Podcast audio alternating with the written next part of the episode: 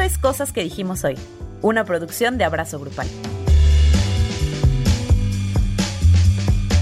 Hola Andrea. Hola Luis. Hola a todas, a todos, a todos quienes nos escuchan una semana más en Cosas que dijimos hoy, su podcast de preferencia, su podcast más querido. Eh, Espera.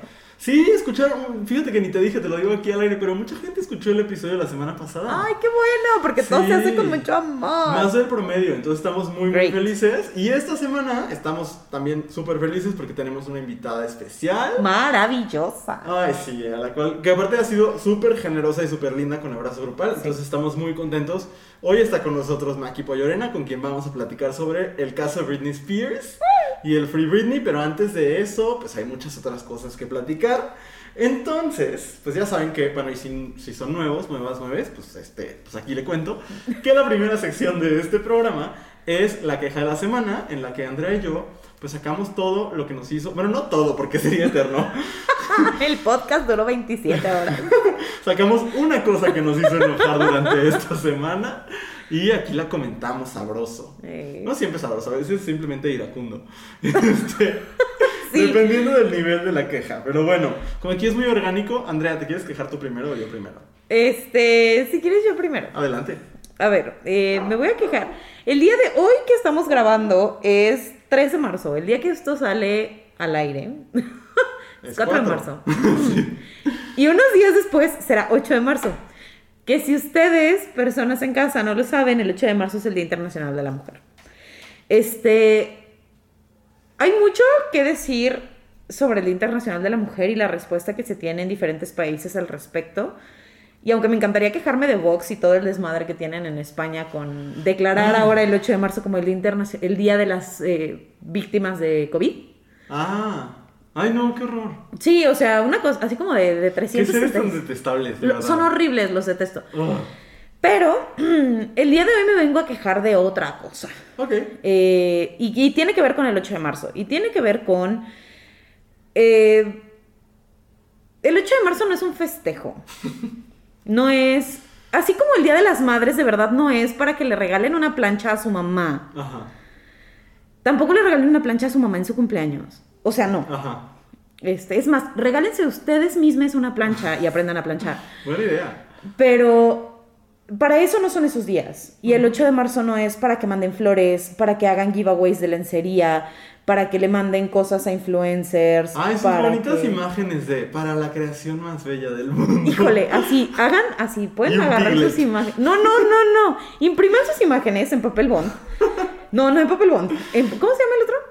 Eh, hay muchos papeles, Andrea. Sí, pero bueno. Papel encerado, papel aluminio, papel. bueno, impriman, eh, dibujen su meme en un papel aluminio, lo hacen bolita y se lo meten por ahí.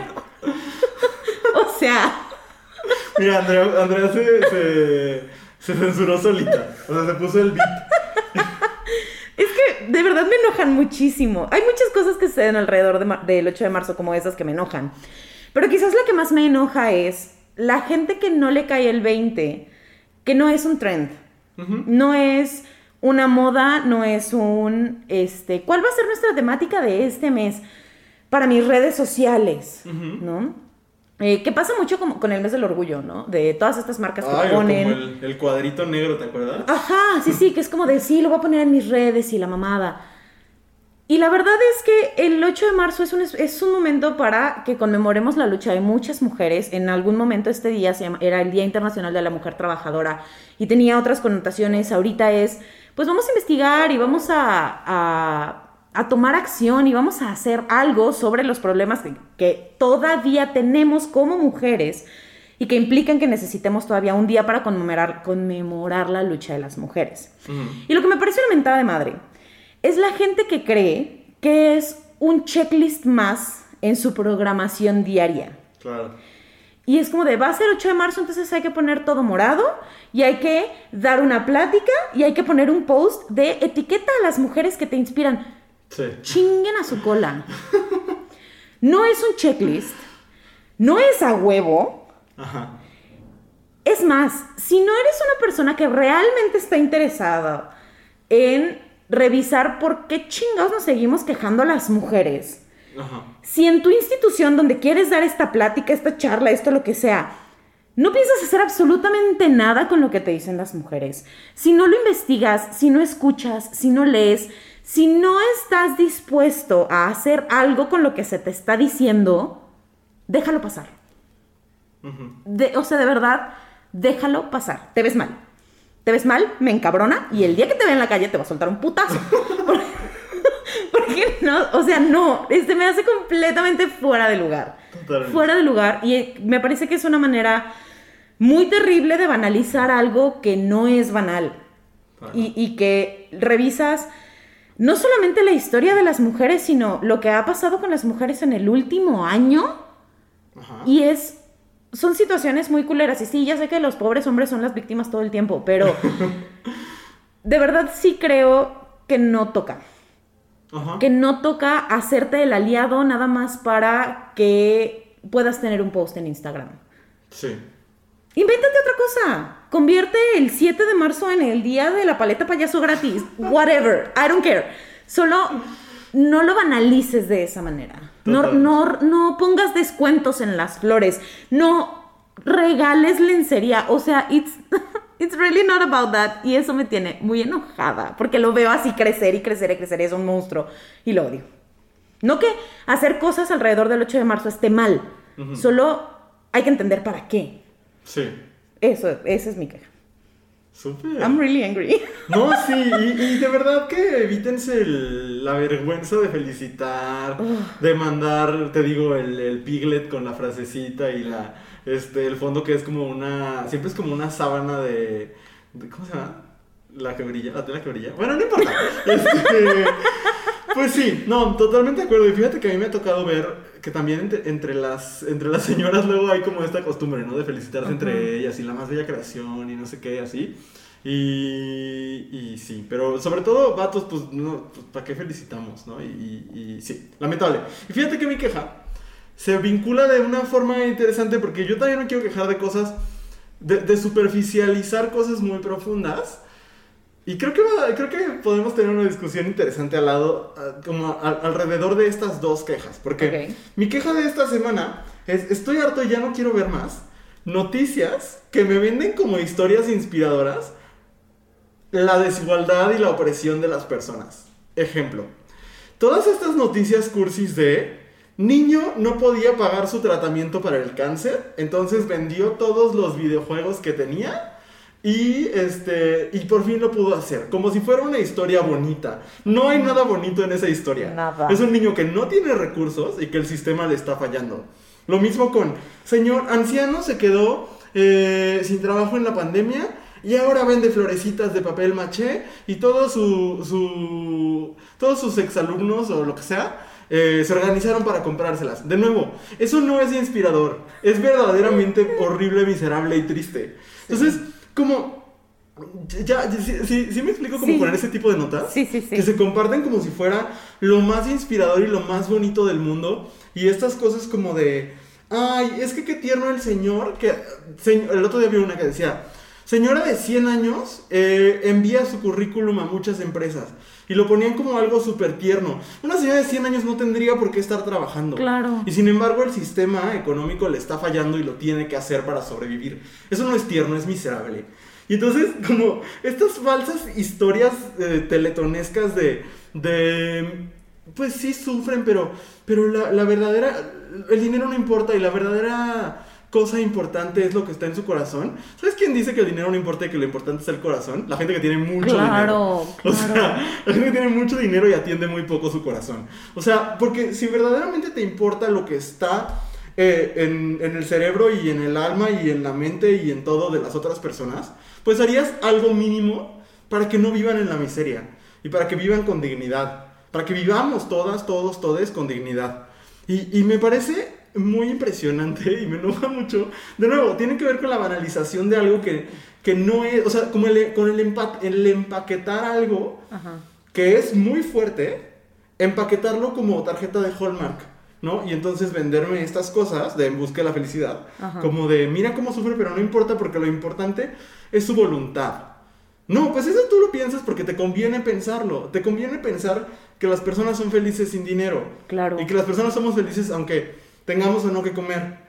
Pero esa es una narrativa que tú te dices para no incomodarte de que Ajá. tienes una, tenemos una responsabilidad en esa problemática, ¿no? Entonces, como el este, vender como historias cursis, bonitas, inspiradoras, notas que son eh, tragedias, no es una, ay, pero estamos cambiando la narrativa y apropiándonos, no, no, no, quien se apropia es la persona que lo vive. Claro.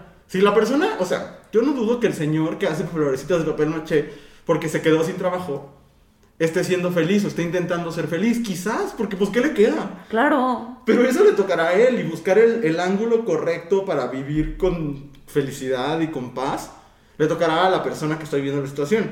Pero venderlo como, ay, qué tierno, la niña que, de verdad he visto muchos así de que su mamá no podía eh, pagar su tratamiento, su quimioterapia, entonces vendía limonada todos los días afuera de su casa. Eso no es tierno, es verdaderamente triste. Claro. Entonces, nada más eso, como... Y, y yo creo que la mayoría de las cosas cursis son sobre simplificaciones de, de cosas como mucho más complejas, ¿no? Sí, y, y que otra vez es tachar del checklist esta, esta parte que, que nos dejen tranquilos, ¿no? Ujú. De, claro, voy a, voy a este, hablar de lo importante es que son, bueno, no hablar de lo importante es que son los niños, pero de cómo eh, las infancias pueden ser felices sin, sin necesitar absolutamente nada. Y entonces pones a los niños jugando en la calle con un pedazo de, con una botella vacía. ¿no? Ajá. Y es como, pues no, no se trata de eso. Es, es este discurso de la Madre Teresa un poco de, Ajá. no, es que no hay que sacarlos de la pobreza porque aquí se están ganando el cielo. ¡Ah, qué conveniente! Claro. O sea, no, no, no, es, es muy impresionante como a los extremos a los que podemos llegar para dormir en la noche, ¿no? Sí. Y está bien, o sea, whatever gets you through the night, pero hay que buscar, pues, pues cambiar la, la situación de las cosas que nos, que, que nos mueven, ¿no? Y si no nos mueven, preguntarnos por qué no nos mueven. Es que eso, porque tú dices, whatever gets you through the night, y sí, pues, pero, Ajá. pero no siempre. No, O no, sea, hay cosas que no. cuando puedes dormir tranquilamente todos los días, no que dormir no esté chido, pero cuando vives en el mundo en el que vivimos y nada te preocupa, Ajá. híjole, no estás poniendo atención. No, o estás siendo, híjole, pero impresionantemente egoísta. Claro. Entonces, eso, creo que, creo que tienen en común nuestras quejas como este reempaquetar cosas que son incómodas Ajá. como, como marcas, ¿no? Sí, Un sí. poco esto, como eventitos, como cosas tiernas. Como ¿no? frases, historias inspiradoras. Ajá, o o, como una, encuesta en Instagram, un giveaway de lo que quieras, una capsulita en el noticiero y ya, ¿no? Y las cosas como, eh, como el sexismo, la misoginia, la homofobia, la transfobia, la desigualdad económica, el racismo, son cosas estructurales y complejas. Y cuando las tratamos como, como no, ¿sabes? Como fenómenos individuales, como cosas que no están en el sistema, como cosas de las que no somos parte, Ajá. eh, nos estamos excusando de algo de lo que en realidad sí somos parte y de lo que sí podemos hacer algo. Pero es más fácil decir, ay, qué tierna la niña que vende limonada, ¿sabes? Sí, totalmente, estoy total, totalmente de acuerdo. Y mira, una parte de mí lo entiende, porque trato como de despejarlo como en otras circunstancias. Sí. Como la gente que no, que no le cae el 20 o que vive en negación con la dimensión de la pandemia, por ejemplo. Ajá, ajá. Y que luego ves como toda esta parte de sí, pero cuando te cae el 20 de la dimensión de la pandemia es abrumador. O sea, si yo ahorita me pongo a pensarlo en serio, lloro. Sí, totalmente, a mí también me ha pasado. Lloro. Y si dices, híjole, no, no, no, no, aléjate. Pero también creo que no te puedes hacer pendejo todo el tiempo. O sea, No. sí es abrumador. Por eso, y eso es algo que tratamos de decir constantemente en, en la plataforma, ¿no? Que es, no se puede con todo. O sea, no puedes salvar al planeta y estar en la lucha por las mujeres y buscar detener la, la homofobia y la transfobia y luchar por la porque se detenga la desigualdad económica y además este, darle de comer a tus perros todos los días. O sea, es it's too much. Ajá, Sí, es demasiado. sí. ¿No? Pero pues escoge uno. no, No. una cosa. Y a ver, no puedes resolver todas e- esas situaciones, pero sí creo que puedes, y es una responsabilidad, ser consciente de todas esas situaciones. Claro. ¿no? O sea, no voy a acabar con todas. De hecho, pues lo más probable es que no acabe con ninguna, porque es algo que es mucho más grande que una persona o que Sí. un grupo de personas.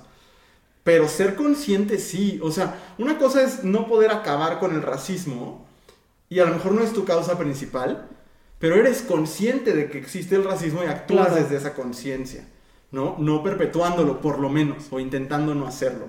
Y creo que ese es el problema. O sea, porque sí, el otro día veía un tweet de una persona que tiene mucho dinero, porque lo conozco, y que decía, ay, es que ya nos piden, o sea, ya, ya se me acabaron las manos para agarrar tantas causas, no puedo, perdón. Y yo decía, a ver, o sea, uno, no es cierto, porque te conozco. y dos, pues es que es una, o sea, sí, Es que en realidad es una sola. Eso. Con un montón de matices, pero es una sola. exacto, que, que todas, todos, todos podamos comer, podamos no tener miedo que nos maten. Ajá. Y eso sí lo puede adoptar todo el mundo.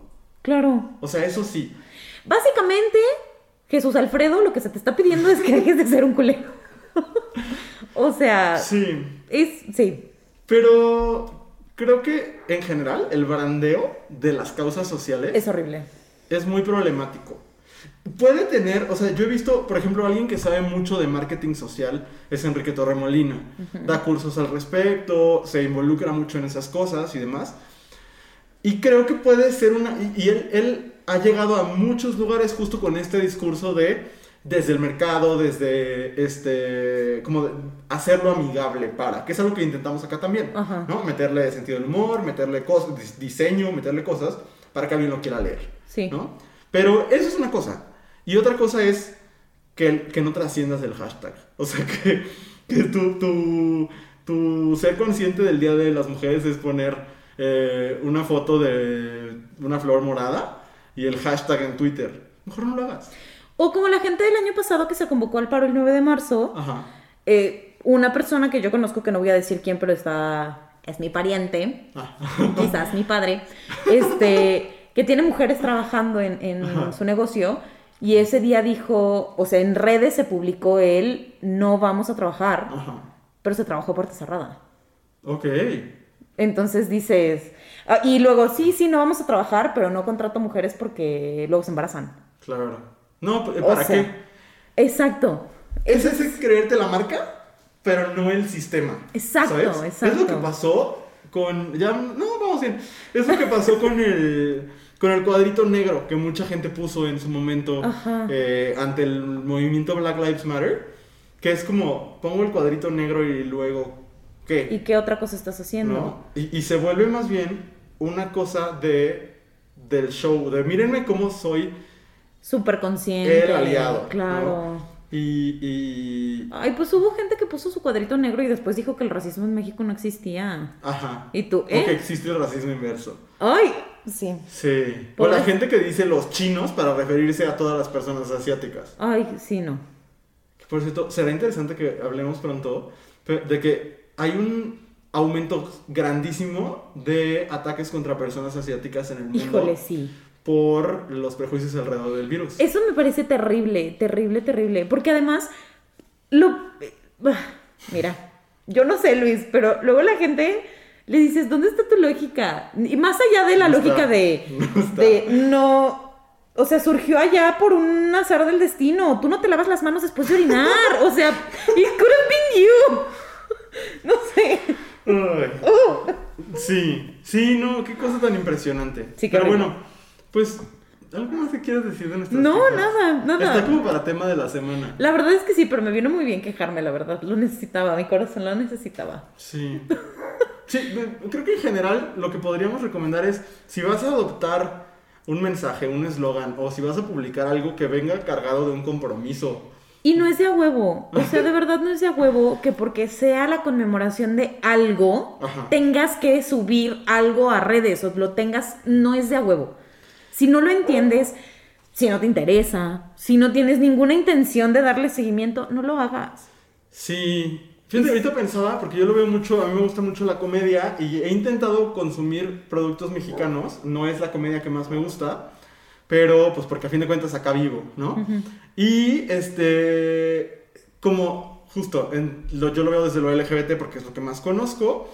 En tiempos del orgullo, del- del- en junio, pues, siempre hay que el podcast más popular o el espacio más popular ni siquiera solo la comedia, los medios en general, ¿no? TV Azteca, por ejemplo, donde los gays no existen, ¿no? El otro día yo veía al comediante Manuna decir que cuando ha grabado pilotos ahí, le dicen, nada más no hables de que tienes novio, por favor, ¿no? Que es como de, ¿y de qué más voy a hablar? O sea, mírame quién soy, ¿no? Y entonces, como muchas veces es, invitamos, como es junio, invitamos aquí a, a Pepe y Teo a un debate, ¿no? Y, y bueno, muchas gracias por venir y se van. Y sigue el mundo, o sea, sigue estando ahí Daniel Bisoño y sus comentarios homofóbicos. Claro. ¿Para qué? Mejor no los invites. O sea, neta, si va a ser solamente un disimular que, eh, que eres muy incluyente o el disimular o, el subirte al tren, mejor no lo hagas. Ignóralo y déjalo pasar, como déjalo tú dices. pasar, déjalo pasar. Muy bien. Pero si ustedes pueden no dejarlo pasar y verdaderamente hacer un compromiso, o sea, de verdad. Eso sería lo ideal, claro, claro. Claro. Porque para eso es el día. Exactamente. Pero pues miren, si ustedes no saben cómo, o sea, si ustedes dicen, bueno, pero va a ser 8 de marzo y entonces yo qué puedo hacer, ¿no? Yo que no soy activista, ahora que no va a haber marcha, bla, bla, bla, ¿qué puedo hacer? Pues vayan a Abrazo Grupal, ahí les vamos a dar unos... Mucho, mucho, mucho, mucho. ¿De qué se puede hacer ese día? Y aprovecho para decir, una disculpa si no les hemos contestado sus mensajes. Cada vez tenemos más mensajes y eso es muy bonito, pero ahí vamos, poco a poco. Pero no todo se puede. Sí. Pero les queremos. Les amamos. Muy bien. Vamos. Pues eh, vamos a ir a corte y voy a hacer la presentación de una vez. Ok. O sea, les voy a contar quién va a estar con nosotros. Porque cuando volvamos vamos a escuchar una conversación que tuvimos Andrea y yo con Maki Pollorena. Ella es una activista súper chida que vive aquí en México. Eh, es mexicana aunque vive en la frontera y, de hecho estuvo chistoso porque para ponernos de acuerdo con el horario, eh, ah, ella tiene otro horario y así, pero bueno, finalmente está con nosotros. Ella es una eh, activista feminista y, por la lucha de las personas LGBT. Y hoy vamos a hablar sobre algo de lo que ella sabe muy bien, que es Britney Spears y el movimiento Free Britney. Pero lo que vamos a escuchar de la entrevista es enfocado a el papel de la misoginia en los medios, en cómo se trató a Britney Spears y este, de qué forma podemos evitar que esto vuelva a pasar, ¿no? El, impacto que tuvo en, en, las mujeres, sobre todo, ver lo que le estaban haciendo a Britney Spears y cómo, pues, construir una realidad distinta en la que no le hagamos esto a las mujeres, ¿no? Más o menos por ahí fue la charla. Entonces, si a ti no te interesa Britney Spears, no pasa nada, quédate porque se habló de muchas otras cosas. Sí. Y aparte vas a aprender y Maki es muy agradable. Sí, entonces vamos a un corte y regresamos a escuchar a Maki si te gusta lo que estás escuchando, no olvides seguirnos en tu plataforma de podcast favorita o en todas. Bien, para el tema de esta semana vamos a hablar por fin, porque la, la semana pasada era nuestro tema y se nos frustró por, por mil razones. Y hoy el internet de nuevo, de nuevo quiso que colapsara, pero no lo logró. Pero no, la va a censurar, no, la va a censurar. El internet no puede con el lobby gay. No. Este, pues está con nosotros hoy Maki Pollorena, que pues, estamos muy felices de tener aquí para hablar sobre Britney y misoginia y más cosas. Entonces, ¿cómo estás? Muy bien, muchas gracias por invitarme. Soy muy fan de lo que hacen, entonces yo encantada de estar aquí. Qué mejor hablando de Britney Spears, ¿no? Que soy la más fan. Sí, eres como súper experta, ¿no? O sea, bueno, Maki es activista. Yo, de hecho, te conocí en un curso que tomamos con Enrique Torre Molina y a partir de ahí te he seguido mucho y es muy activa en sus redes y dice cosas muy interesantes. Aparte de eso, es fan, muy fan de Britney Spears. Y hoy viene a iluminarnos sobre todo el, este, el asunto de la tutela de Britney, que pues yo sigo porque yo la quiero mucho, pero en realidad no lo conozco tanto, entonces no sé, Maki, si nos quieras dar como un poquito de contexto sobre, pues, qué pasa con esta mujer o por qué es tema o por qué el hashtag, ¿Por qué queremos que la liberen? ¿De qué la van a liberar? pues creo que para mí es como, ahora que salió este documental Framing Britney Spears del New York Times, pues para mí es como, por fin toda la gente se dio cuenta de lo que los fans eh, de Hueso Colorado como yo y, y muchos otros este, personas en internet como Gerudito, que le mando un saludo, este, realmente hemos visto por muchísimos años, ¿no? Realmente desde hace 13 años esta situación está sucediendo. Realmente es muy triste que la princesa del pop, una mujer tan icónica, no solamente en la música pop, sino en la moda, en la manera en que ella hizo un reality show mucho antes que las Kardashians, este, donde era así, sin, sin guion ahí, si ella era totalmente libre de decir y hacer, pues no tiene ni siquiera poder de comprar lo que ella quiera, de ver a sus hijos cuando ella quiera, ni siquiera puede decidir si puede grabar o no en el estudio, o sea, tiene cero control sobre su vida, ¿no? Y yo creo que es bien lamentable eh, este ejemplo para las generaciones, porque si una de las mujeres más poderosas de la industria de la música no tiene libertad para existir, pues ¿qué nos espera a las mortales del mundo, no? O sea, que no tenemos ni ese dinero ni ese poder, pues realmente es, eh, te, te, sientes triste, te sientes sin fuerza, ¿no? Entonces, todos recordamos, ¿no? La situación, cómo se rapó, qué tan mediático fue, o sea, qué tan, los medios jugaron un juego muy importante ahí, siguiéndola a todas horas. Hubo un tiempo en que Britney no hacía absolutamente nada en términos profesionales, pero los paparazzi se dedicaban a seguirla 24/7, ¿no? Em, eh, lo que dice Lynn Spears, la mamá de Britney, en su libro es que ella tenía la sospecha de que, pues como los dos embarazos de Britney estuvieron muy pegados, que ella tuvo depresión postparto y nunca tuvo como tiempo de, de sanar eso. Al tener a su segundo hijo, el ex marido de Britney, en ese entonces estaban casados todavía, pues los medios lo encontraron en un table dance y se dieron cuenta que posiblemente la estaba engañando, ¿no? Y creo que no había pasado ni dos meses de que había nacido el segundo hijo de Britney que se divorciaron. Entonces, pues fue todo un mundo de emociones al mismo tiempo y desafortunadamente ella no tenía como a las mejores personas cerca de ella, ¿no? Este, había muchas personas que solamente querían poder vender más fotos de ella porque una foto de Britney en momentos como cuando se rapó o cuando pues golpeó el carro podía costar de 500 mil a un millón de dólares, ¿no? Entonces, por eso cuando ustedes ven los videos de los paparazzis, los ven con cara de maníacos, como de tengo que conseguir la foto, tengo que conseguir la foto, porque significa una industria de millones de dólares que se mantiene de explotar a las mujeres.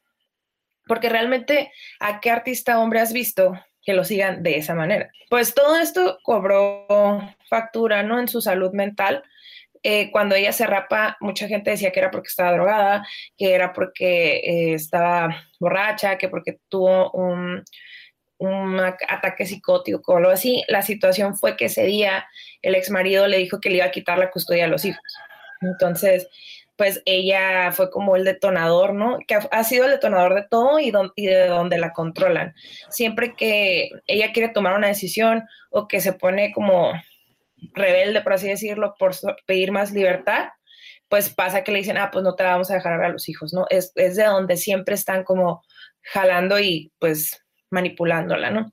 Entonces en California, que fue el estado donde ella vive y le pasa esto de que se rapa, eh, cuando tiene esta discusión que, con el ex marido, que es Kevin Federline, pues se encierra en un baño con el, el primer hijo y le dice pues que no, no, se lo, no va a salir porque si se lo llevan, pues ya no tiene la custodia completa, ¿no? Entonces aplicaron lo que es un 50-51, que es cuando alguien está en un estado tan vulnerable que puede cometer un acto de suicidio o un acto de autolesión. Entonces se la llevan en una camilla, si ustedes van a Google y ponen así literal, Britney Spears, California, 5051, les va a salir el video que el Hollywood Reporter grabó con helicópteros con un mundo de paparazzis alrededor de las ambulancias y tú ves a Britney en la camilla amarrada con una cara desorientada, super, así como borreguita, así de que no sé qué está pasando y la tuvieron ahí este, en un psiquiátrico por unos días. Cuando ella sale, se da cuenta pues que es inevitable que la vayan a meter a la tutela. Y ella de hecho nunca ha estado en contra de la tutela per se. Lo que siempre ha estado en contra es que sea su papá quien esté como albacea total de sus bienes y su vida personal, ¿no? ¿Por qué? Porque el Señor nunca estuvo presente en su vida. De hecho, en el libro de, la mamá de Britney, pues platica que el Señor pues tuvo problemas de alcoholismo, estuvo en una rehabilitación. De hecho, hay fotos de Britney y Kevin Federline recogiendo al Señor eh, ya dado de alta de un centro de rehabilitación. Se ha, se ha dado como en bancarrota.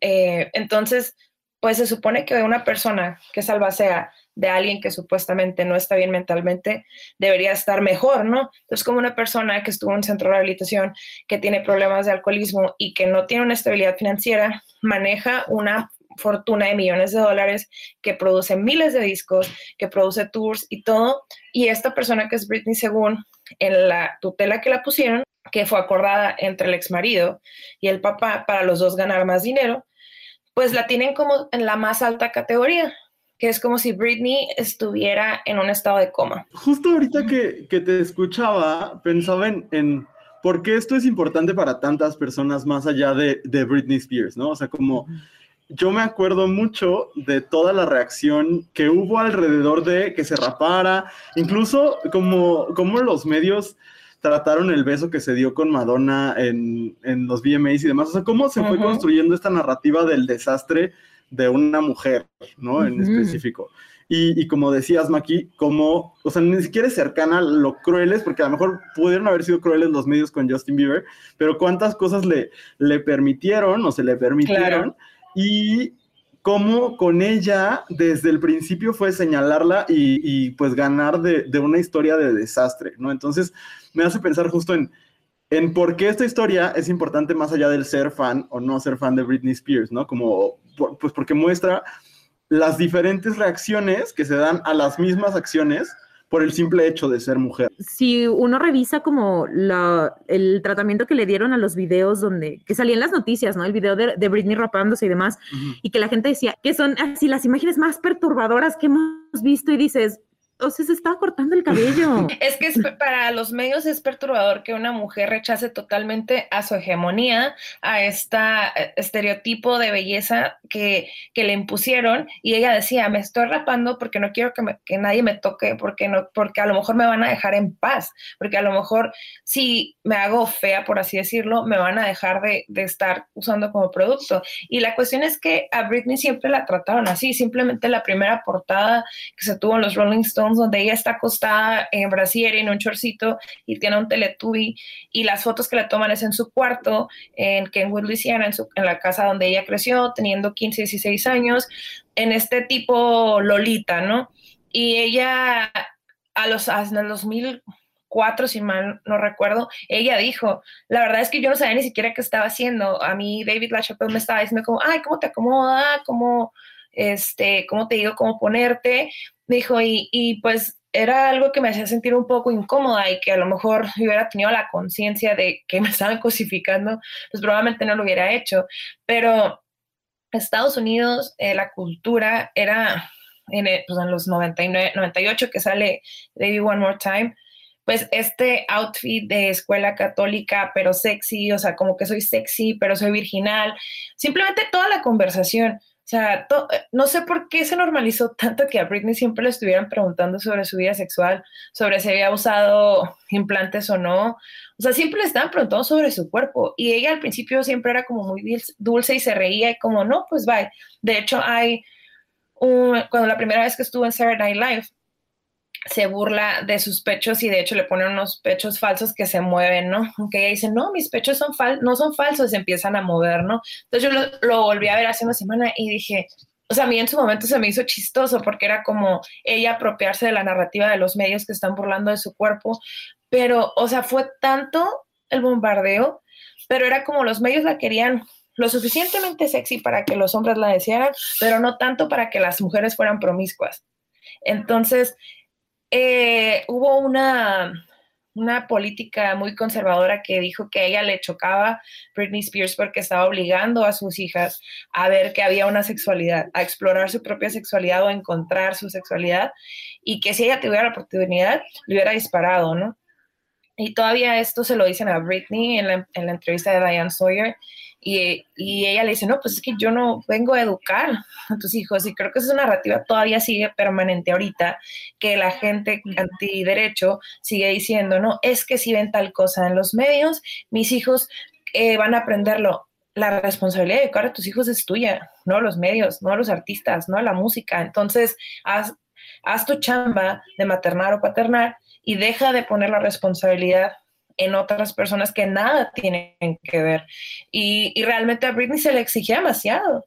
Y, y en cierta manera lo cumplía, pero llegó un punto en el que obviamente pues ella ya estaba harta, que es cuando es novia con Justin y claramente pues el hombre habló de más ya que terminaron hablando de la vida sexual que tuvieron y que de todas maneras era obvio, o sea, hello, la edad que tenían, lo guapos y guapas que eran, obviamente hasta nosotros habíamos tenido relaciones, o sea, siendo muy honestos, ¿no? Y que ni siquiera es algo de espantarse, es algo natural, pero era este entorno de que no, no, no, hay que mantenerla en una línea que sea muy, muy sexy, pero muy virginal, pero para que pueda vender a los conservadores, a los liberales y a todas las personas, o sea, que sea este producto, que sea todo al mismo tiempo, sin poner en riesgo como eh, el dinero ni ofuscar mucho a la gente, ¿no? Entonces, y más que ella es una mujer sureña, como siempre ella ha sido como muy sencilla, entonces ella siempre decía, ¿no? Como que siempre la querían sexualizar mucho, algunas decisiones eran de ella, algunas no, pero ahora los últimos años ha habido más decisiones en las que ella no ha querido o no ha cedido en que la sigan sexualizando tanto porque dice yo soy mamá y como que no me siento cómoda con que mis hijos me vean así. Y no por un tema como de que, que ya que tienes hijos es que ser o, la, la, virgen o la, o sea, eh, no puedes enseñar el cuerpo o algo así porque ella sigue saliendo pues en brasier y calzón, pero como en posiciones sugerentes, pues como que tiene muy, muy eh, limitada, o sea, delimitada hasta dónde ella quiere llegar, pero quien eh, produce el dinero y toma las decisiones, que es el papá, él quiere que sea o sea, lo más sexual que se pueda para generar lo que generaba en los 2000. A mí me parece muy impactante como esta dualidad extraña como de una especie de niña sexualizada, ¿no? Porque la estética era como de esta schoolgirl con... Ajá, ajá. Y, y, y, ella era menor de edad. Ajá. O sea, ni siquiera la estética, ella era menor de edad cuando estaba todo 15 Años. Yo tengo dos preguntas. A ver. O sea, o sea, la primera sería, ¿cómo nosotros, nosotras, en un país que no es Estados Unidos, donde realmente no se puede hacer nada, o sea, uno como fan, o como fan del, por lo menos del hashtag, ¿qué se puede hacer? Y punto número dos, ¿cómo le hacemos para dejar de castigar tanto a las mujeres en esa industria? Porque creo que todas de alguna manera la castigamos y la seguimos castigando, ¿no? Lo, lo, hicimos en algún momento con Britney, lo hicimos con Miley Cyrus, lo hicimos, lo hacemos con cualquiera que se sale de lo que estamos acostumbrados a ver. Entonces, ¿cómo le hacemos para para dejar de hacerlo? ¿Cómo le hacemos para dejar de hacerlo? No creo tener todas las respuestas, pero eh, digo, yo también vivo en México, digo, vivo en frontera, pero pues vivo en México y la verdad es que pues yo siempre como que informándome y lo hablaba con mis amigos, mis amigas y me decían, o sea, pero yo siempre lo he visto desde el, tema de perspectiva de derechos humanos, ¿no? O sea, aterrizándolo más a una realidad, porque uno ve a los artistas como personas etéreas, inalcanzables, que no sufren, que todo es perfecto. Son seres humanos y creo que las redes sociales ha ayudado a, hacer este acercamiento. Y la verdad es que lo que como fans hemos hecho es como estar leyendo el caso, estar siguiéndolo, eh, compartir información cuando de de cuentas clave que, que, dan información como esto de las direcciones de las cuentas fantasmas o cuando hay audiencias, que hay una próxima, próxima en marzo. Eh, en Twitter usualmente se hacen rallies, entonces nos conectamos todos de que en Zoom y estamos viendo qué está pasando para después informar. Y si quienes tienen como acceso a escribir para medios de comunicación, pues que sean ellos quienes escriban notas muchísimo más eh, certeras desde una perspectiva de derechos humanos, de perspectiva de género, que humanice a la persona, ¿no? Y no nomás con Britney, sino en general, porque yo cuando vi ese comentario de la señora política que decía que iba a balasear a Britney por Slave for You, o sea, imagínate ahora que tenemos a Ariana Grande cantando que quiere hacer 69 todo el día, eh, a Cardi B con WAP, eh, o sea, y en realidad es como digo, ellas han eh, reescrito una narrativa que han podido monetizar, pero siendo ellas quienes en teoría em, se empoderan a través de, controlar la narrativa, pero en realidad las empodera, o sea, es como algo a cuestionarnos si, si eh, creemos que hacer cosas que causan, eh, que causan que sea para el consumo eh, sexual de los hombres heterosexuales, si realmente eso nos empodera o realmente creemos que nos empodera y por eso lo hacemos, ¿no? Entonces, eh, tengo, eh, me acuerdo de una frase que decía mi maestra, que decía que nada que nos empodere, nada que cause una erección nos empodera, ¿no? Entonces, creo que esa es una tarea reflexión, porque también se vale ser, tener libertad sexual y, y disfrutarla y, comunicarla, ¿no? Pero siempre haciendo un trabajo de, autoconciencia de por qué viene, viene esto, ¿no? Pues todos somos machistas en deconstrucción. Es súper difícil que a veces no, hasta uno como feminista no nos encontremos diciendo como, ay, no, ¿por qué se viste así? O criticando el cuerpo o algo. Y es como, no, eso no se hace. Aquí somos auroras. Este. Entonces, es cuestión de ir detectando esas conductas para trabajar en ellas y cambiarlas y, pues tratar de entender que aun cuando las mujeres se pongan en una situación donde canten sobre su vida sexual o sean seres muy sexuales y que lo exploten, eso no nos da derecho a consumirlas como objeto. Eh, simplemente ellas tienen derecho a hacerlo porque es sus cuerpos y es su vida, ¿no? Entonces, creo que volvemos al tema de dejar de querer fiscalizar los cuerpos de las mujeres en todos los aspectos, no nada más los úteros, sino en general, ¿no? Y no nada más mujeres, sino hombres, personas no binarias, personas trans en general.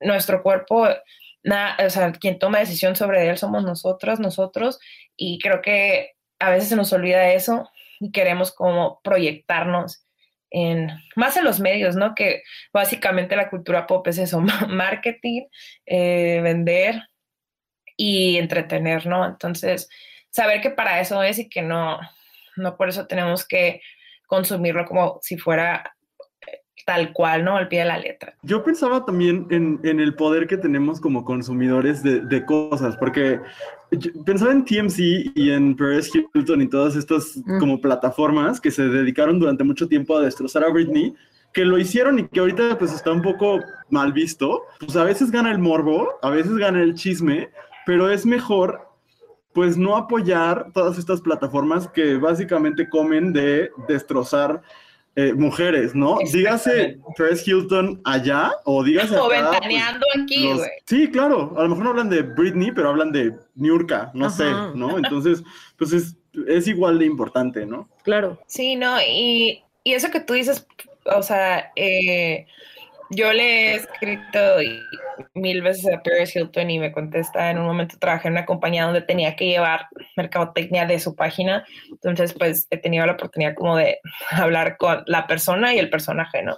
Entonces yo siempre le decía, como es que, me, o sea, a mí me gustaba mucho leer tu blog, pero después entendí que lo leía porque era como, ay, es malo, era como super mean, y era como cosas que tú no podías decir, pero que a lo mejor pensabas. Entonces le digo, pero justo ahora que empezó a dar entrevistas sobre Free Britney, dijo en una entrevista, es que yo sé lo que ella, ella vivió porque yo le hablaba o, estaba en contacto con ella. Yo sé lo que está viviendo. Le dije, a ver, primero, no, no te puedes subir eh, o insertar en la narrativa, como diría Taylor Swift.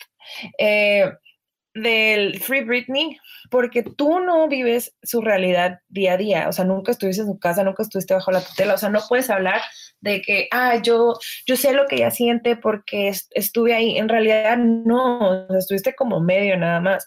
Y, y de hecho, después de la presentación del 2007, cuando hizo Give Me More, que fue así como según súper desastrosa, que según los medios Britney era súper gorda y que ahora lo vemos y es de, pues estaba normal, era el cuerpo de una mujer fit después de tener hijos, o sea, que esperaban. Y no estaba gorda para nada, se miraba súper bien. Obviamente no estaba bailando como antes, pero porque tampoco estaba en un estado mental para estar haciendo un performance, eh, y menos después de que Sarah Silverman dijo que sus hijos eran perfectos errores, ¿no? Que también se disculpó. La disculpa es un paso a lo, todo lo demás que tienen que hacer.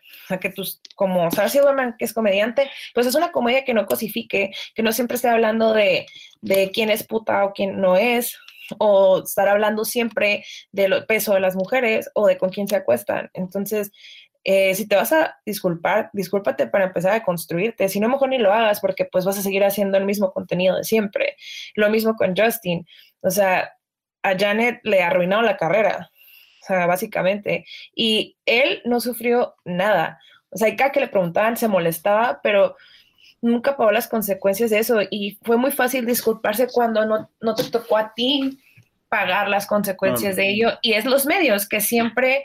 Eh, y a los medios y al sistema patriarcal que se beneficia de que las mujeres compitan como la mayoría de las personas que están en posiciones de poder dentro de las compañías de medios de comunicación son hombres, pues obviamente siempre usan narrativas donde pongan a las mujeres en una situación de desventaja. Y justo eh, de lo que decías ahorita que disculparse no es suficiente, en estos días hicimos una dinámica en abrazo grupal donde preguntábamos si, si, si era suficiente lo que había hecho este, Justin Timberlake.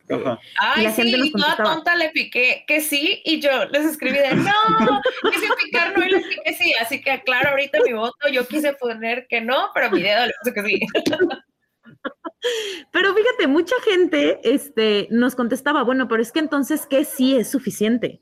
Lo único que puede hacer es disculparse. Y creo que eh, minimizamos muchísimo el poder que tienen ese tipo de figuras para hacer cosas y cambiar cosas, ¿no? Exacto. O sea, porque es Justin Timberlake, no es el señor que vende tacos en la esquina.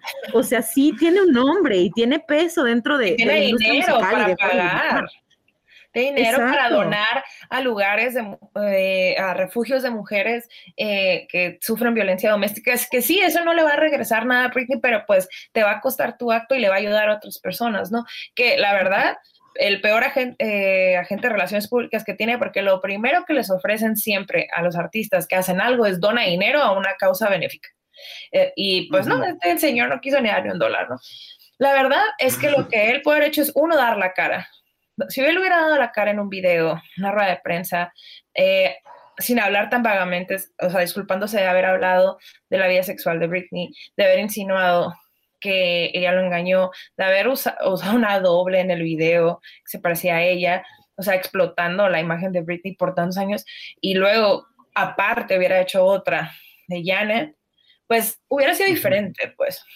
Eh, sí, de hecho, Paris Hilton dijo que él se había podido disculpar con Britney en persona. De hecho, en el Circus Tour, Pérez Hilton sale en los videos del concierto y sale como la reina de corazones, ¿no? Así como burlándose de Britney. Britney lo mata, ¿no? En, el, en ese video.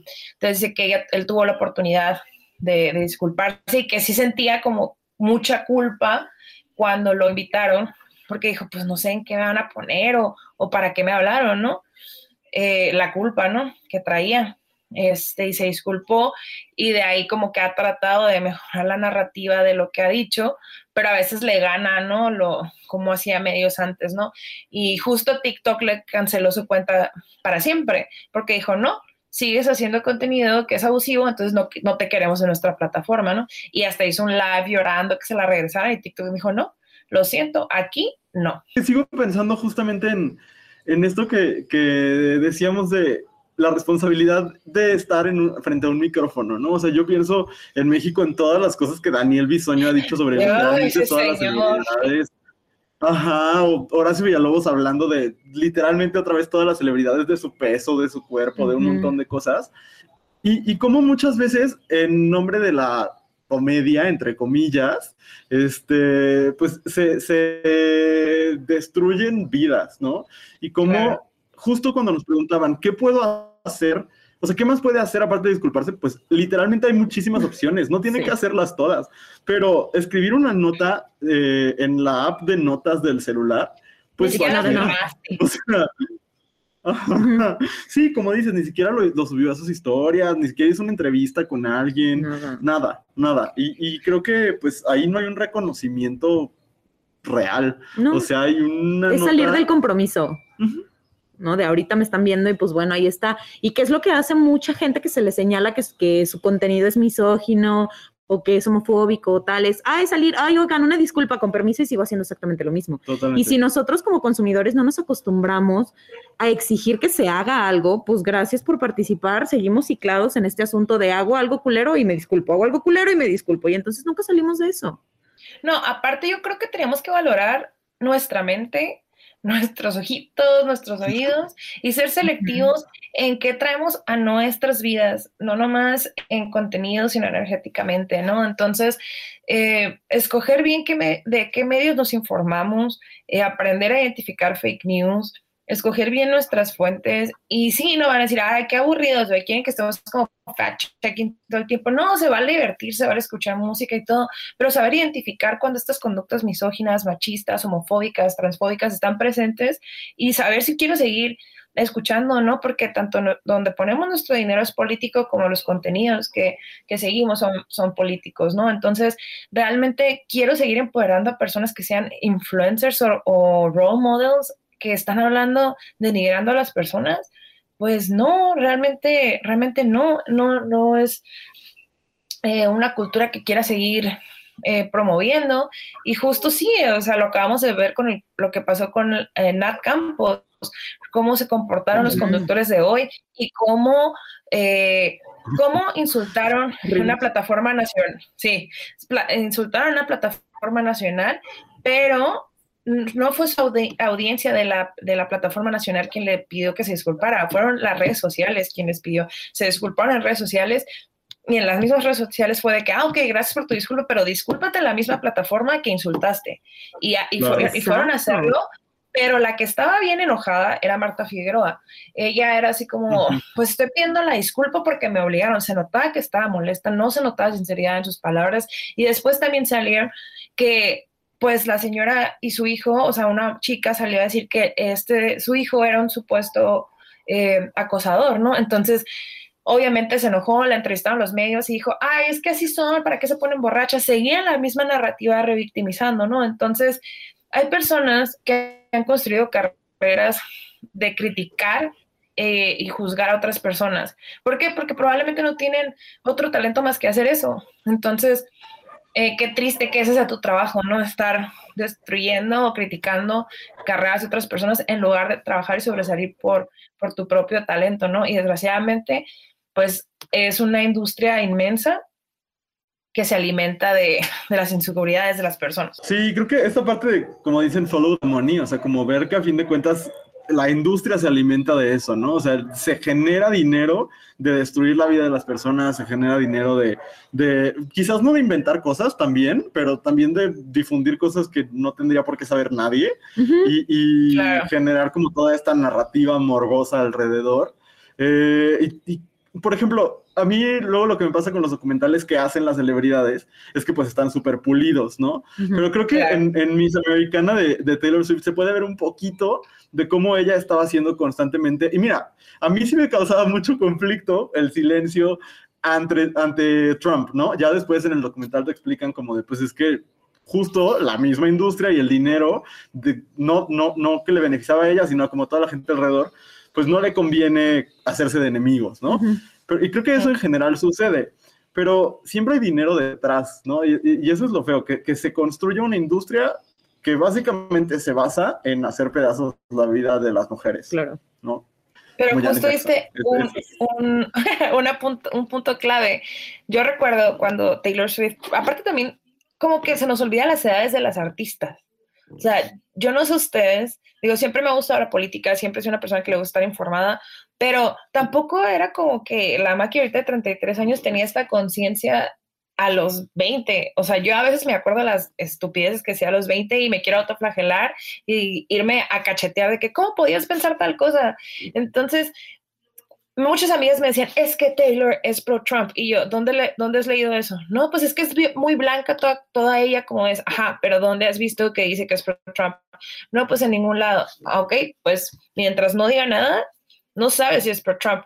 Y yo, en cambio, te gusta Kanye West, dices que es súper genio y él abiertamente apoyó a Trump toda la vida, pero a él no le estás diciendo nada, pero a Taylor que no dijo nada, para ti es más cómodo pensar que es pro-Trump, que es conservadora, que es antiderecho. ¿Por qué? Porque como la ves dentro de la hegemonía del, del, cuerpo, de la belleza que los medios dicen y de esta como perfección que le construían, pues le tienes que encontrar algo porque no te es suficiente que cumpla todas las, como, ah, es bonita, check, es talentosa, check, eh, es mujer de negocios, check, ay, no, viene de un background donde siempre ha tenido dinero, mal. O sea, no hay manera de que una mujer lo haga bien ante los medios. ¿Por qué? Porque en un medio patriarcal, en un Internet patriarcal, siempre la vamos a tener de perder. Y en un medio donde siempre se le perdona tantas cosas a los hombres con tantos pretextos estúpidos, como el, mejor ejemplo es Kanye West, que es un racista. Pero es que es un genio. Pero es un genio. ¿Un genio de qué? O sea, ¿quién curó? ¿Cuántas vidas salvó? O sea, no, no, no. Es, es, sí, no. O Woody Allen. O Woody Allen. Justo Kanye, eh, él también sufrió un, eh, un 50-51 igual que, igual que Britney, pero a él nunca le quitaron la custodia de sus hijos, nunca le quitaron el poder tener acceso a ellos, ni seguir haciendo música, ni nada. De hecho, le permitieron aspirar a un cargo político.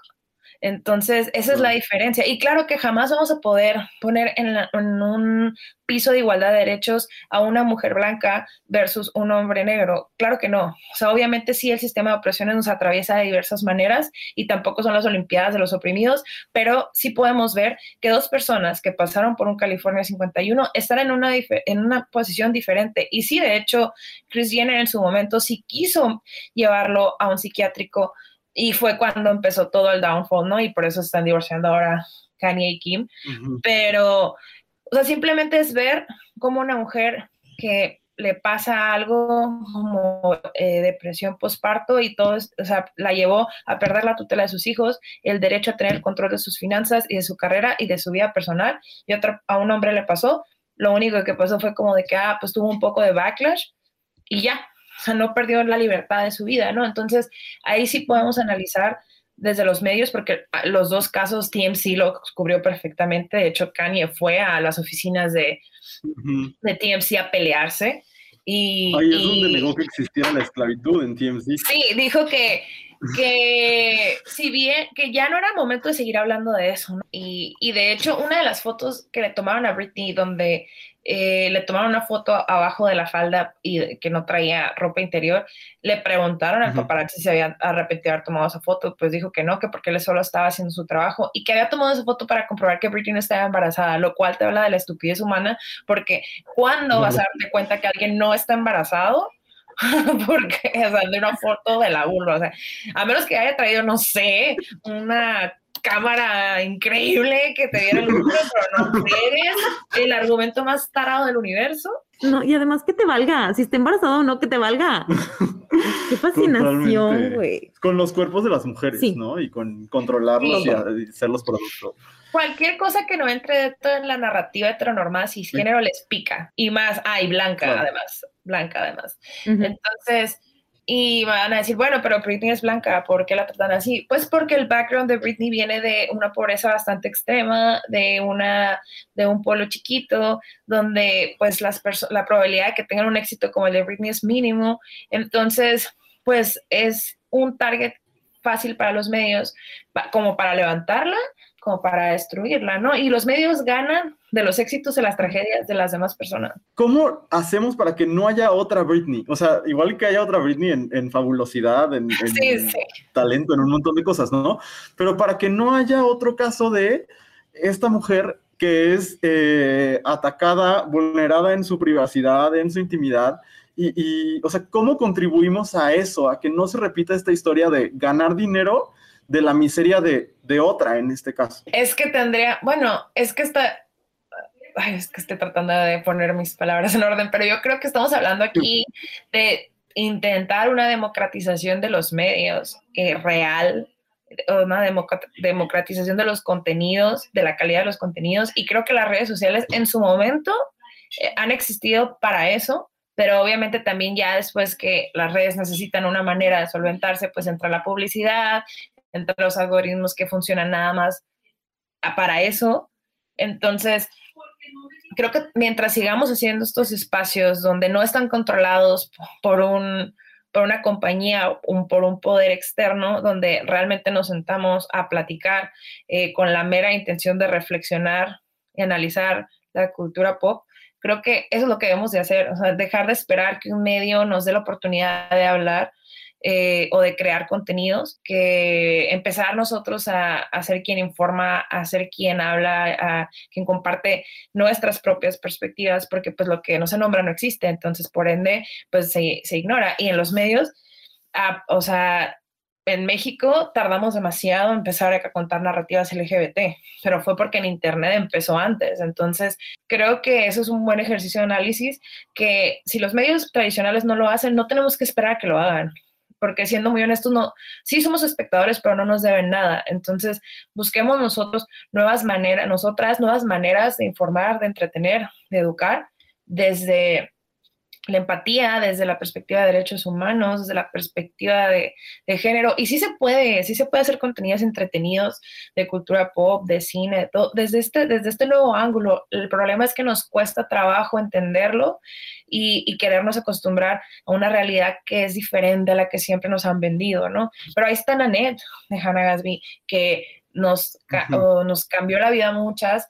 Entonces sí se puede, solo que te requiere trabajar más pensarle más, porque pues hacer comedia, de burlarte de la sexualidad de alguien, del peso de alguien, del color de piel de alguien, es facilísimo. Pero construir una comedia de fuera de lo obvio es donde se puede diferenciar el talento. Entonces, a la gente lo que es más fácil y lo que venda más, pues va a ser lo que se produzca más, ¿no? Pero pues hacer estos espacios creo que es súper valioso, así nos escucha una persona. Yo creo que el con riesgo a sonar muy, el cambio está en uno mismo. Creo que sí es este, es importante cómo nosotras eh, nos acostumbramos a consumir lo que nosotras mismas creamos, ¿no? Y, y cómo nosotras mismas eh, construimos las relaciones que tenemos con otras mujeres, porque al final de cuentas el cómo tratamos a las mujeres en los medios es un reflejo de cómo tratamos a las mujeres en nuestras vidas, ¿no? Este, pues porque todo va entrelazado. Entonces sí creo que si algún día nos cae el 20 de que no todas las mujeres tenemos que amarnos y ser amigas entre nosotras, no, pero la no es ilimitada. pero que, pero, que pero que podemos ser sororas y apoyarnos entre nosotras sin tenernos que estar diciendo te amo todo el tiempo. No tiene por qué ser así. La sororidad y, y el amor no significa que vayan de la mano, sino del respeto hacia quién eres y, cómo te expresas y la, vida que decides vivir, ¿no? Entonces, para mí va por ahí. Porque si no empezamos con eso desde lo chiquito, pues se nos hace más fácil decírselo a alguien que nunca vemos. Si lo decimos de nuestras primas, de nuestras amigas, de nuestras compañeras de clase, que no lo digamos de una celebridad que vemos súper lejana, va a suceder. Entonces creo que es ahí donde tenemos que empezar también a trabajarlo. Sí, Sí, yo, yo, yo Sí, también a mí me hace mucho sentido lo que las dos dicen y, esto, ¿no? Como de pues, cuidar qué consumimos y con qué somos cómplices también, ¿no? O sea, como ante qué guardamos silencio y ante qué hablamos y decimos algo, ¿no? Pues justo eso, como qué puedo hacer aparte de pedir disculpas, pues empezar a ponerle altos a otros, ¿no? Claro. También. Creo que eso, eso es importante. Pues bueno, Maki, muchísimas gracias por acompañarnos, por estar aquí. Es un honor, es un gusto. Algo que quieras promocionar, tus redes. Lo que quieras. Ya sé. No, pues eh, me pueden seguir en mis redes sociales. En Instagram estoy obviamente como It's Maki Bitch. en Twitter es arroba it's-maki-bitch. Y de hecho, Britney es mi follower. Entonces, eh, es, creo que es una de las razones por la cual no cambio mi handle, porque mucha gente me decía, no te van a tomar en serio si eres activista y tienes ese, ese usuario. Y yo de, pues me vale, no me importa, o sea, también tienes otra cosa, te exigen seriedad, porque cómo eres activista sin, y tienes ese nombre, ¿no? Entonces, para mí es muy divertido siempre que doy conferencias y cosas así que me piden mis redes sociales y yo de, it's Mackie Beach. este, y pues ahí me pueden escribir, eh, eh, trabajo temas de violencia digital, eh, obviamente para la comunidad LGBT y feminismo, entonces cualquier duda, pregunta, queja, me pueden mandar ahí. Y pues si tienen la oportunidad de ver el documental de Framing Britney Spears, véanlo. Eh, y vean el de Deep Dive también de Britney y ahí nos pueden dejar qué piensan. Y pues estar atentos a la nueva audiencia. Ojalá que este sea el año en que Britney recupere su libertad. Yo creo que eso sería increíble. Muy bien, pues, muchísimas gracias. Y pues bueno, ahorita regresamos a la siguiente parte de este programa. Compártenos tus comentarios sobre el tema de esta semana utilizando el hashtag Cosas que dijimos hoy en Twitter y en Instagram. Estamos de vuelta en Cosas que dijimos hoy. La verdad es que la conversación con Maki fue muy enriquecedora en muchos sentidos. Muy interesante además. Es que, o sea, enciclopedia de Britney Spears, la mujer. Sí, y pues ojalá pueda estar de vuelta con nosotros en otro momento para hablar de otras cosas, porque sabe muchas cosas. Pero, eh, pues por mientras fue, fue una experiencia bastante chida. Y vamos al último segmento de este programa en el que recomendamos cosas y voy a empezar yo. Esta semana les quiero recomendar la serie It's a Sin. Es una serie creada por Russell T. Davis, que es el creador de Queer as Folk, la versión Mm. inglesa, y de Years and Years.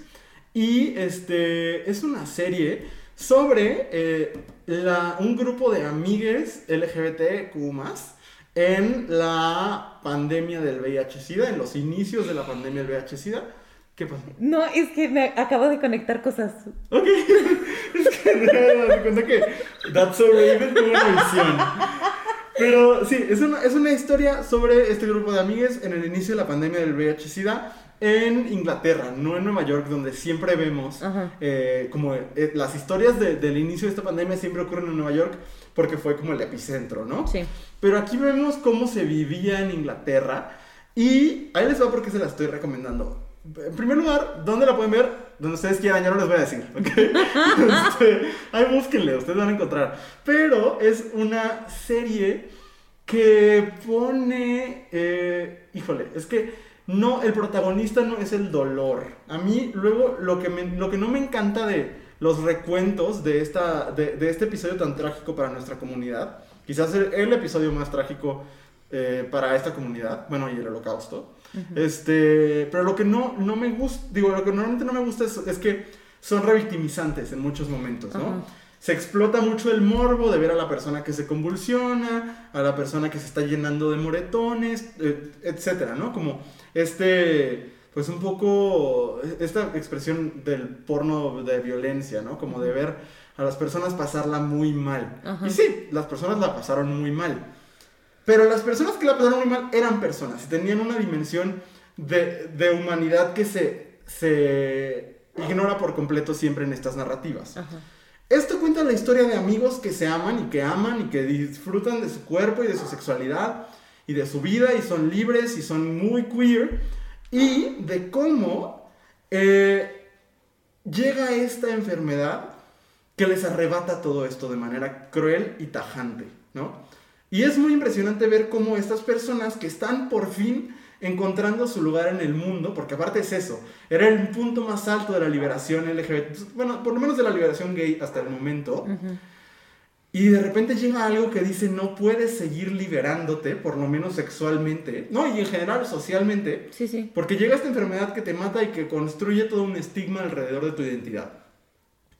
Y como los personajes son tan entrañables, o sea, tú los ves ser felices, los ves hacer drag, los ves ir a fiestas, los ves amarse, encontrar el amor, des- descubrir su sexualidad, salir del closet algunos, y de repente llega algo que corta de tajo, ¿no? Y entonces duele más. Y eso ayuda a entender la dimensión de lo que sucedió. Porque los que se están muriendo en la serie no son extraños, sino son gente entrañable, ¿no? Con una dimensión afectiva que, que la serie explora con, con maestría. Entonces, se las recomiendo mucho. Es, primero que nada, es historia LGBT que creo que es importante conocer. Porque así como se vivió en Inglaterra, se vivió y tristemente se sigue viviendo en partes del mundo porque es, es una pandemia que no ha terminado, Claro. ¿no? No existe la vacuna contra el VIH todavía. Este, y no hay programas de- sólidos de atención a las personas con VIH en, en nuestro país, por lo menos no, las, no los hay. Eh, entonces, pues nada, recomiendo mucho la serie porque permite ver la cara más humana de esta tragedia y al mismo tiempo habla de la resilien- resiliencia queer, o sea, de cómo somos una comunidad que de diferentes formas hemos sido golpeados, golpeadas, golpeades eh, por tragedias y que en la comunidad, en las amistades, hemos formado grupos de resistencia. Y eso es muy bonito. Entonces las recomiendo mucho. Las actuaciones son increíbles y aparte sale eh, Oli Alexander, que es el vocalista de Years and Years, precisamente de la banda. Y está hermoso. Pero las actuaciones son muy bonitas. Sale una chava que salía en Years and Years, eh, en la serie. y este... Y ya. Esa es mi recomendación. Véanla, de verdad. Van a llorar, eso sí. Pero también se van a divertir, van a reírse y van a llorar otra vez. Ok, great. La buscaremos. Es Sí. que ahorita me hizo clic porque creo que en algún momento vi un fragmento y dije, oh my god, this is fabulous, tengo que verlo. Ujú. Y hasta ahorita, así como que este recuerdo hizo clic en mi cabeza. Sí, sí, sí. Y es aparte de una miniserie, son me parece que cinco capítulos. Ay, qué bueno. Y ya, se acaba la temporada. Qué maravilla. Y para siempre. Eso, esos formatos me gustan. A mí también porque luego no, no, no soy tan comprometido con mis... Excepto que de verdad, de verdad se robe mi corazón. Pero si no, luego seguir varias... Por ejemplo, todo el mundo me dice que empiece a ver Grey's Anatomy y no tengo la voluntad. No lo hagas, es una relación tóxica. Son demasiadas temporadas, demasiadas. I don't even know how many. Anyway, muchas gracias. No a ti. Este, yo les voy a recomendar algo muy en, en como en la línea de mi queja, ¿no? Porque creo que, este, sobre todo el tema del feminismo es, está tan sonado desde tantas perspectivas diferentes que no hay como para dónde hacerse, ¿no? Y que luego puede ser un poquito intimidante meterte al mundo del feminismo, tanto siendo, este, hombre, mujer, persona no binaria, whatever, eh, puede ser muy intimidante cuando no lo conoces, porque entras y hay como, hay muchas ramas, hay áreas muy agresivas y tal, ¿no? Este, y entonces, si usted, persona en casa, tiene interés, quiere saber qué show y no sabe por dónde empezar, yo vengo a recomendarle un libro maravilloso por la feminista española Noria Varela que se llama Feminismo para principiantes. Este es un, es un libro que a mí me gusta un montón. Porque si bien está escrito desde la perspectiva española, que a América Latina nos lleva mucho camino avanzado y que además tiene otras problemáticas y en América Latina tenemos otras distintas que hay que abordar, creo que es un buen inicio, es una buena introducción de decir, ¿Qué es esta palabra? ¿Qué? ¿Y por qué no significa tanto a tantas personas? ¿Y por qué a otras tantas personas les parece un término tan problemático? Eh, además de que hay como un repaso histórico que me parece que es muy interesante. Nuria Varela hasta eso es muy... Eh, como que tiene una visión eh, decentemente global de la historia del feminismo. Entonces... Ándale. este, que creo que es, una buena introducción y además su escritura es muy amable y es una postura muy, neutra que me parece complicada de encontrar en el feminismo, sobre todo en este momento. ¿no? Entonces, eh, si ustedes quieren como empezar a, aprender o a leer un poquito más en forma, más allá de como de post en, en redes y demás, esa es mi recomendación. Creo que no hay fallo con este libro. Y eso voy a recomendar. Súper. Pues ahí ya tienen dos muy sólidas recomendaciones. Ojalá las atiendan las dos. Ay, espera, quiero preguntar algo. Sí. Es que eh, me ha comentado gente que escucha el podcast que les gustaría ver una recopilación de todo lo que hemos este, recomendado. Ajá. Es una chamba. Sí. Entonces, si ustedes, personas que lo están escuchando hasta este punto, dicen, sí me haría el paro porque escuché algo que no encuentro, díganos. Nos aventamos la chamba. Pero díganos, si no nos dice nada, no lo voy a hacer. Sí, asumiremos que no la quieren. ¿eh? Exacto, entonces... Sí. Avísenos, tuítenos. Y ya haremos ahí, a ver qué hacemos con Ajá. Eso. Muy bien, de acuerdo. Sí, es una chamadrea, pero. Sí, yo sé. Pero mira, todo por ustedes. Muy bien, pues ya llegamos al final. Llegamos al final. Yo quiero nada más agradecer a todas las personas que estuvieron en la charla de, de masculinidades y cultura pop de la semana pasada. Fue una experiencia muy bonita, hubo mucha gente, eh, hubo muchas preguntas, mucha participación. Fue muy, muy padre. Lo hablaba con, con Raquel Medina, una de nuestras colaboradoras y amiga personal. Y me decía como de la verdad es que el, la cantidad de gente que se reunió y demás, pues no es una cosa como tan normal. Entonces estoy muy contento, estoy muy, muy feliz y este, dos, dos cosas muy rápidas. La primera, si ustedes no pudieron estar en la charla, escríbanos y, y se les manda, o sea, se les vende pues la retransmisión, ¿no? Eh, así como para que lo vean on demand. Y la otra, prepárense porque eh, este mes le toca a Andrea y Andrea tendrá otra cosa que ya estarán viendo anunciada en las redes sociales de Abrazo Grupal.